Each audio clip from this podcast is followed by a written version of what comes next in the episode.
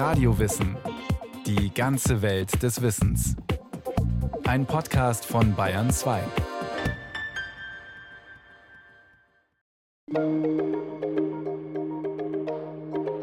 Stellen Sie sich vor, Sie sitzen in einer nicht allzu fernen Zukunft in Ihrem Elektroauto und fahren von der Arbeit nach Hause. Vorher haben Sie noch Ihr Smartphone bedient und dafür gesorgt, dass zu Hause die Heizung anspringt und sich die Pizza im Backofen erwärmt. Dieses Thema Smart Home, das ist ja komplex und facettenreich. Also was am Anfang war, war so, dass eine App, die etwas steuert, zum Beispiel einen Backofen oder einen Kühlschrank, erleichternd ist für den Umgang damit. Kann ich die Kaffeemaschine schon anmachen, wenn ich in einer halben Stunde zu Hause bin, die dann durchläuft und der Kaffee ist fertig. Spät abends schlägt ihr Handy Alarm. Eine App hat registriert, dass ihre alte Mutter im Nachbarort ihren mit speziellen Sensoren ausgestatteten Bettvorleger noch nicht betreten hat.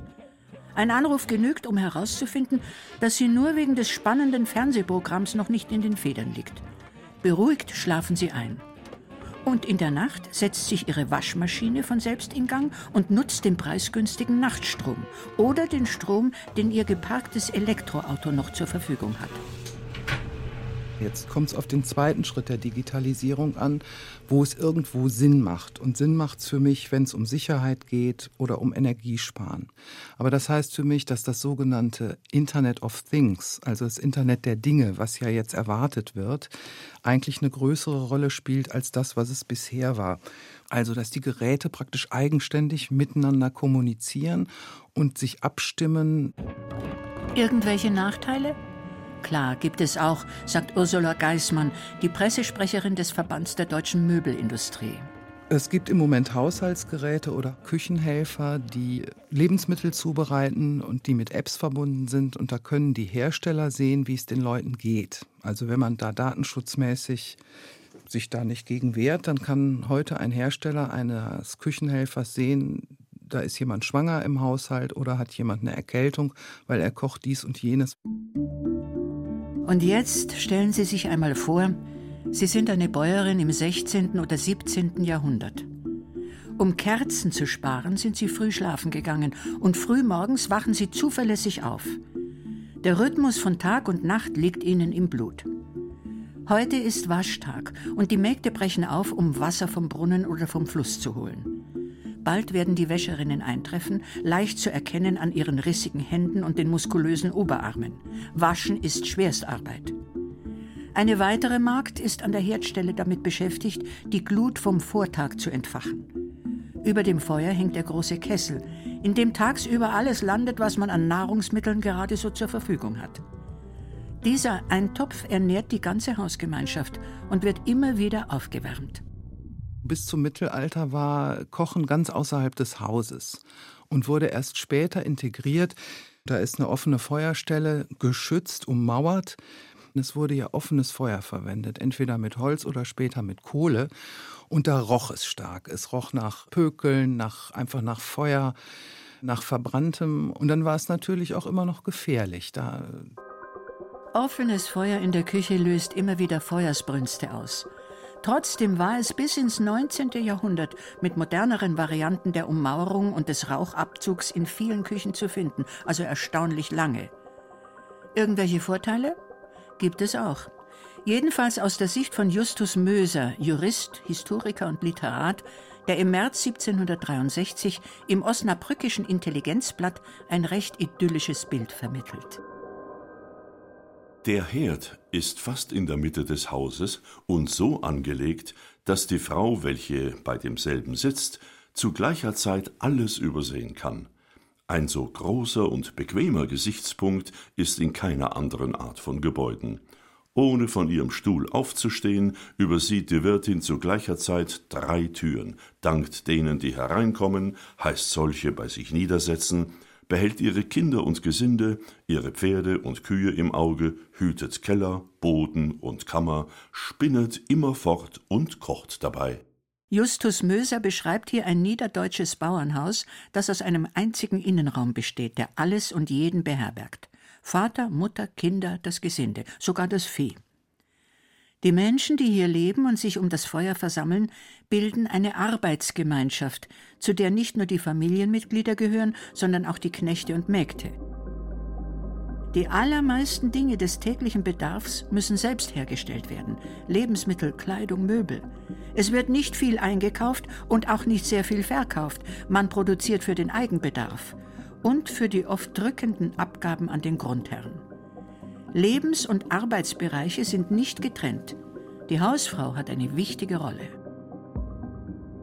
Ihre Schlafstelle ist hinter diesem Feuer, und sie behält aus derselben eben diese große Aussicht, sieht ihr Gesinde zur Arbeit aufstehen und sich niederlegen, das Feuer anbrennen und verlöschen, und alle Türen auf und zugehen, hört ihr Vieh fressen, die Weberin schlagen und beobachtet wiederum Keller, Boden und Kammer. Wenn sie im Kindbette liegt, kann sie noch einen Teil dieser häuslichen Pflichten aus dieser ihrer Schlafstelle wahrnehmen. Die Ökonomie des ganzen Hauses ist viel älter als die moderne Marktökonomie und prägt das Leben bereits in der Antike. Im klassischen Athen gibt es keine staatliche Zuständigkeit für das Ökonomische und keine Sozialpolitik. Das Wirtschaften und die Versorgung der Menschen ist die Sache der Landgüter, also der Privathaushalte. Im Stadtstaat Athen etwa umfasst der Haushalt eines landbesitzenden Bürgers die Gebäude, die umliegenden Ländereien und die Bewohner, Freie und Sklaven. Seine wirtschaftliche Bedeutung ist so hoch, dass im 5. und 4. Jahrhundert vor Christus auch große Philosophen über ihn nachdenken. Ihre Standpunkte sind sehr verschieden. Platon zum Beispiel schätzt Privathaushalte gar nicht, weil sie von egoistischen Interessen geprägt sind. Eben weil in ihnen jedermann sich von seiner eigenen Begierde und von dem, was ihm Schmerz oder Lust bereitet, leiten lässt, weswegen sie sich ganz leicht anders gestalten, als es die Absichten des Gesetzgebers mit sich bringen und so leicht in den Sitten der Bürger Verschiedenheit und Widerstreit hervorrufen. Platon entwirft die Utopie eines Idealstaats, in dem sich die oberen Stände von Privateigentum und Privatsphäre ganz verabschieden, um kollektive Lebensformen zu entwickeln und ausschließlich dem Gemeinwohl zu dienen. Der Philosoph Aristoteles, mehr an der Erfahrung als an Ideen interessiert, widerspricht seinem ehemaligen Lehrer. Denn zweierlei treibt die Menschen hauptsächlich zur Sorgfalt und Liebe füreinander, das eigene und das Geliebte, und beides kann sich unter Bürgern eines solchen Staates nicht finden. Ein Hausherr ist Sklavenhalter, Vater und Gatte in einer Person und Herrscher über alle, schreibt Aristoteles. Er ist oft auf der Agora, dem öffentlichen Marktplatz, zu finden, wo er sich mit anderen freien Bürgern treffen kann. Arbeit im Eukos ist unter seiner Würde. Im Inneren des Hauses schaltet und waltet seine Frau und soll deswegen nicht ganz so uneingeschränkt beherrscht werden wie die Kinder und die Sklaven.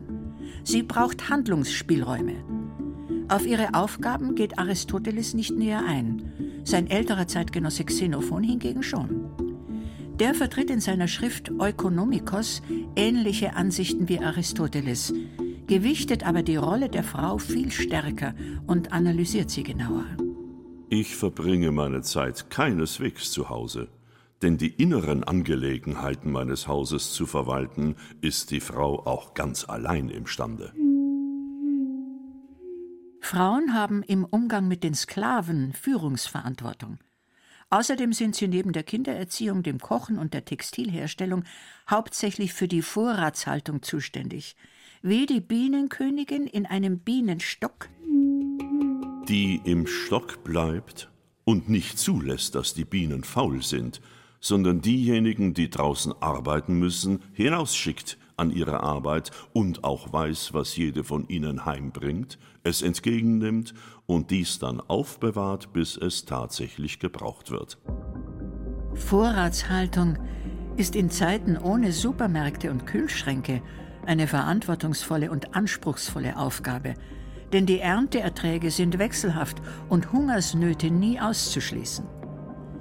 Auch durch die Herstellung wertvoller Textilien zeigen die Hausfrauen und ihre Sklavinnen technisches und künstlerisches Können und steigern den Wohlstand des Eukos.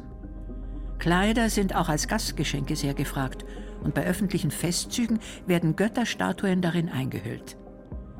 Kein Wunder also, dass viele Grabsteine verstorbene Hausfrauen in würdevoller, achtungsgebietender Pose zeigen. Der Dramatiker Euripides lässt seinen Helden Admetos nach dem Tod seiner Gattin in wilde Trauer ausbrechen. O weh, o weh, traurige Rückkehr, trauriger Anblick das verödete Haus. Ein so teures Pfand hat der Tod mir geraubt und die finstere Hölle verschlungen. Besitz und Abhängigkeitsverhältnisse ändern sich im Laufe der Jahrhunderte, aber die Welt bleibt bäuerlich geprägt und die Ökonomie des ganzen Hauses ist in weiten Teilen Europas erstaunlich beständig bis weit in die Neuzeit hinein. Deswegen lehnt sich die neuzeitliche Haushaltsliteratur eng an die antiken Vorbilder an und vertritt ähnliche Ansichten. Der Hausherr soll führen, aber der Hausfrau Freiräume zugestehen, denn sonst funktioniert der Haushalt nicht da Gatte und Gattin ein und dasselbe Geschick miteinander zu tragen haben und alle Güter und alle Übel des Lebens gemeinsam tragen müssen, so wie die Seele Wohlergehen und Mühsal mit dem Körper teilt, der Körper beides mit der Seele. Schreibt zum Beispiel der Dichter Torquato Tasso im 16. Jahrhundert. Doch der wohlgeordnete Hausfriede, den sich die Theoretiker von der männlichen Dominanz versprechen, findet im wirklichen Leben sehr häufig nicht statt.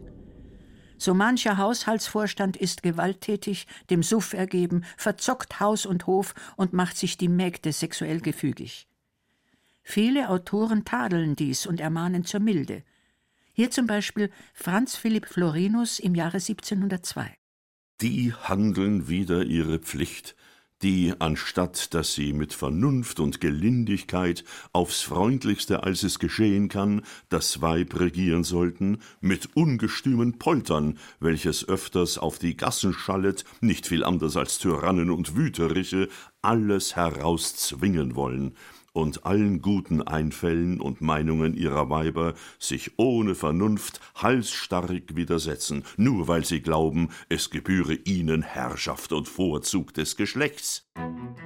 Im 18. Jahrhundert bahnen sich Umbrüche an. Handel und Gewerbe florieren, moderne Betriebsformen entstehen, die nicht mehr mit der Haushaltsgemeinschaft verschmolzen sind. Und immer mehr Menschen arbeiten in Lohnverhältnissen. In den Haushalten wird immer mehr zugekauft. Im 19. Jahrhundert bricht sich die Industrialisierung dann endgültig Bahn. Die Menschen strömen in die Städte. Erwerbsarbeit findet in Fabriken und Büros statt. Die Ökonomie des ganzen Hauses weicht der Marktökonomie. Die Hausfrau bleibt zu Hause eingeschlossen und sieht sich vieler produktiver Aufgaben beraubt, die sie früher hatte. Schreibt die feministische Philosophin Simone de Beauvoir in ihrem Klassiker Das andere Geschlecht. Die Situation der Hausfrau ist viel undankbarer als früher, weil sie noch dieselben Pflichten hat, diese ihr aber nicht mehr dieselben Rechte verleihen. Noch mehr als der Mann wollen die Kinder die Grenzen der Häuslichkeit überschreiten. Die Frau versucht, eine Welt der Beharrung und der Kontinuität aufzurichten. Mann und Kinder aber drängen aus dieser Welt heraus. So kann die Arbeit, welche die Frau im Inneren der Häuslichkeit verrichtet, ihr keine Autonomie verleihen, denn sie dient nicht unmittelbar der Allgemeinheit, sie mündet nicht in eine Zukunft, sie erzeugt nichts. Das Wort Ökonomie, das von dem griechischen Wort Oikos abstammt und ursprünglich die Lehre von der Hauswirtschaft bedeutet, macht einen Bedeutungswandel durch. Erst im 19. Jahrhundert verwendet man es gleichbedeutend mit Wirtschaftswissenschaft oder Wirtschaftstheorie. Diese konzentriert sich nun ausschließlich auf marktförmig organisierte Erwerbsarbeit, auf nationale und internationale Märkte und auf den Geldverkehr. Wenn Frauen überhaupt noch vorkommen, dann lediglich als Hüterinnen einer verlorenen Ganzheit und weltentrückter Ideale, wie zum Beispiel bei dem Nationalökonomen Lorenz von Stein im Jahre 1886. Wer kann sich, einmal der Tiefe des Frauenlebens zugewendet, dem Satz verschließen, dass das Leben der Frau in der Welt das Leben der Frau in dem Idealen und durch das Ideale ist, Das Ideale ist eine hohe Kraft, enthält aber keine Arbeit. Es vermag uns zu erheben und zu stärken, zu trösten, zu lieben, und es weiß selbst, was es auf allen Gebieten des Lebens zu sein vermag, aber es vermag nichts zu tun. Die ideale Frau der oberen Gesellschaftsschichten weiß den Haushalt zu repräsentieren, angenehme Kultiviertheit zu verbreiten, dem Mann den Rücken freizuhalten und ihm Zuflucht vor den Härten des Berufslebens zu bieten. Den Rest, das Putzen und Kochen, erledigen die Dienstmädchen. Ich kann diese Begeisterung und diesen Mut nicht 25 Jahre in meiner Arbeit aufrechterhalten, wenn ich nirgends eine freundliche Stelle finde, auf welche mit der Verzehrung zugleich ein wohltuender Genuss entgegenkommt, wenn Haus und Bett und Tisch und Kleidung ungemütlich und unsauber mir täglich ihre erkältenden Tropfen in den glühenden Becher meiner begeisterten Arbeit gießen. Arbeiterfrauen können sich hier nicht wiederfinden. Oft genug müssen sie ihre überforderten, schlecht bezahlten und chronisch kranken Männer durch eigene Erwerbstätigkeit stützen und den beengten und ärmlichen Haushalt noch zusätzlich schultern. Auch in den oberen Schichten wird die Hausfrau immer mehr beansprucht, denn Mägde und Knechte suchen sich Arbeit in den Fabriken oder müssen in den Ersten Weltkrieg ziehen. Doch man glaubt allgemein an Wissenschaft und Technik und verspricht sich davon die Lösung. Der erste Elektroherd wird 1893 bei der Weltausstellung in Chicago vorgestellt. Die erste strombetriebene Waschmaschine kommt 1910 auf den Markt, sagt die Einrichtungsexpertin Ursula Geismann wobei die sich ja erst spät in Deutschland durchgesetzt hat. Eigentlich erst in der Nachkriegszeit in den 50er, 60er Jahren. Die wurde zwar früher erfunden, aber wurde mit sehr viel Skepsis betrachtet und hat sich dann erst so in den 60er Jahren richtig etabliert. Die erste Einbauküche macht 1926 unter dem Namen Frankfurter Küche Furore. Man analysiert alle hausfraulichen Bewegungsabläufe mit Messgeräten bis in jede Einzelheit und entwirft auf Millimeterpapier einen Raum, in dem man möglichst wenig Zeit und körperliche Energie verschwendet. Der Esstisch muss raus, der steht nur im Weg.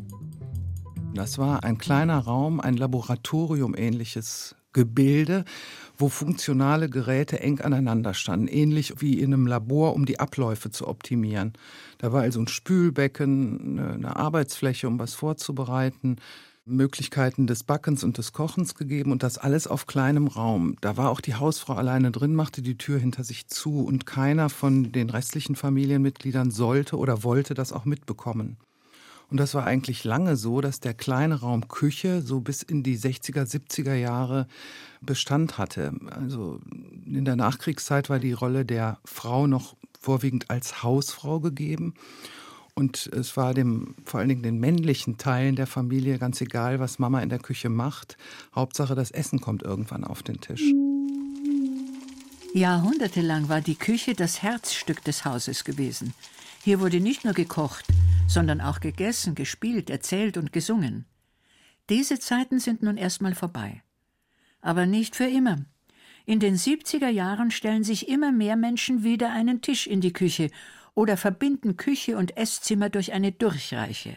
Und erst später, in den 80er, 90er Jahren, entwickelte sich dieses Thema der offenen Raumgestaltung. 30 Prozent aller Haushalte haben eine offen gestaltete Küche und fast 99 Prozent aller Neubauten im Grundriss entwickeln jetzt oder haben jetzt diese offene Küche drin. Das heißt, Küche, Esszimmer und Wohnzimmer verschmelzen zu einem Raum. Das heißt, es wird heute auf gutes Licht geachtet, auf tolle Materialien, auf schöne Farben, auf eine Multifunktionalität in allen Ebenen. Auch viel wird versteckt, was man gar nicht an technischen Geräten sehen will. Menschen wollen sich in ihren Haushalten geborgen fühlen und sie individuell gestalten. In Zeiten der Globalisierung und der Terrorgefahr scheint dieses Bedürfnis zu wachsen. Stilmix ist im Moment sehr gefragt, Möbel aus natürlichen Materialien auch. Und die Kinderzimmer werden immer märchenhafter.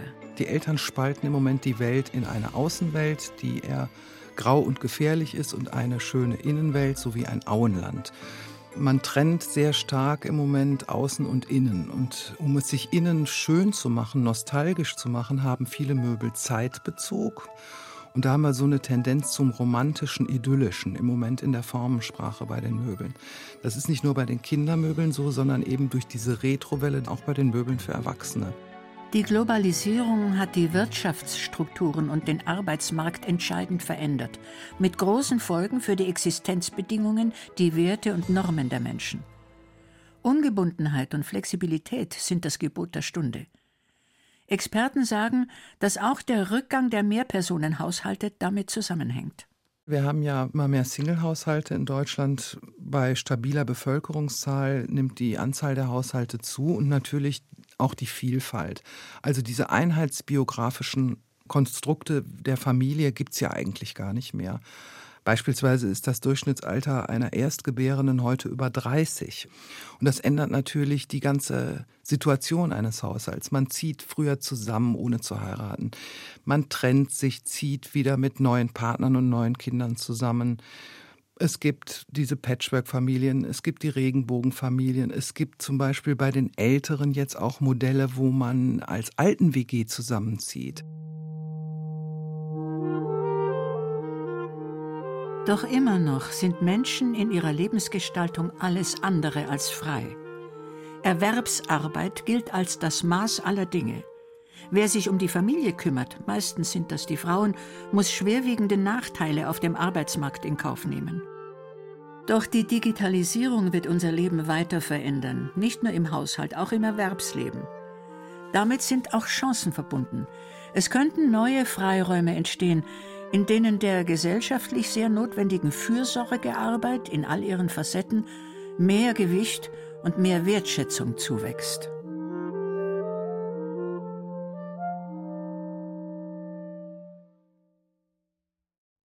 Sie hörten Kulturgeschichte des Haushalts. Mehr als Kochen und Putzen.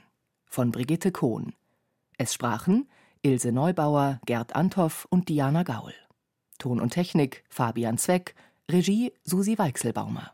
Eine Sendung von Radio Wissen.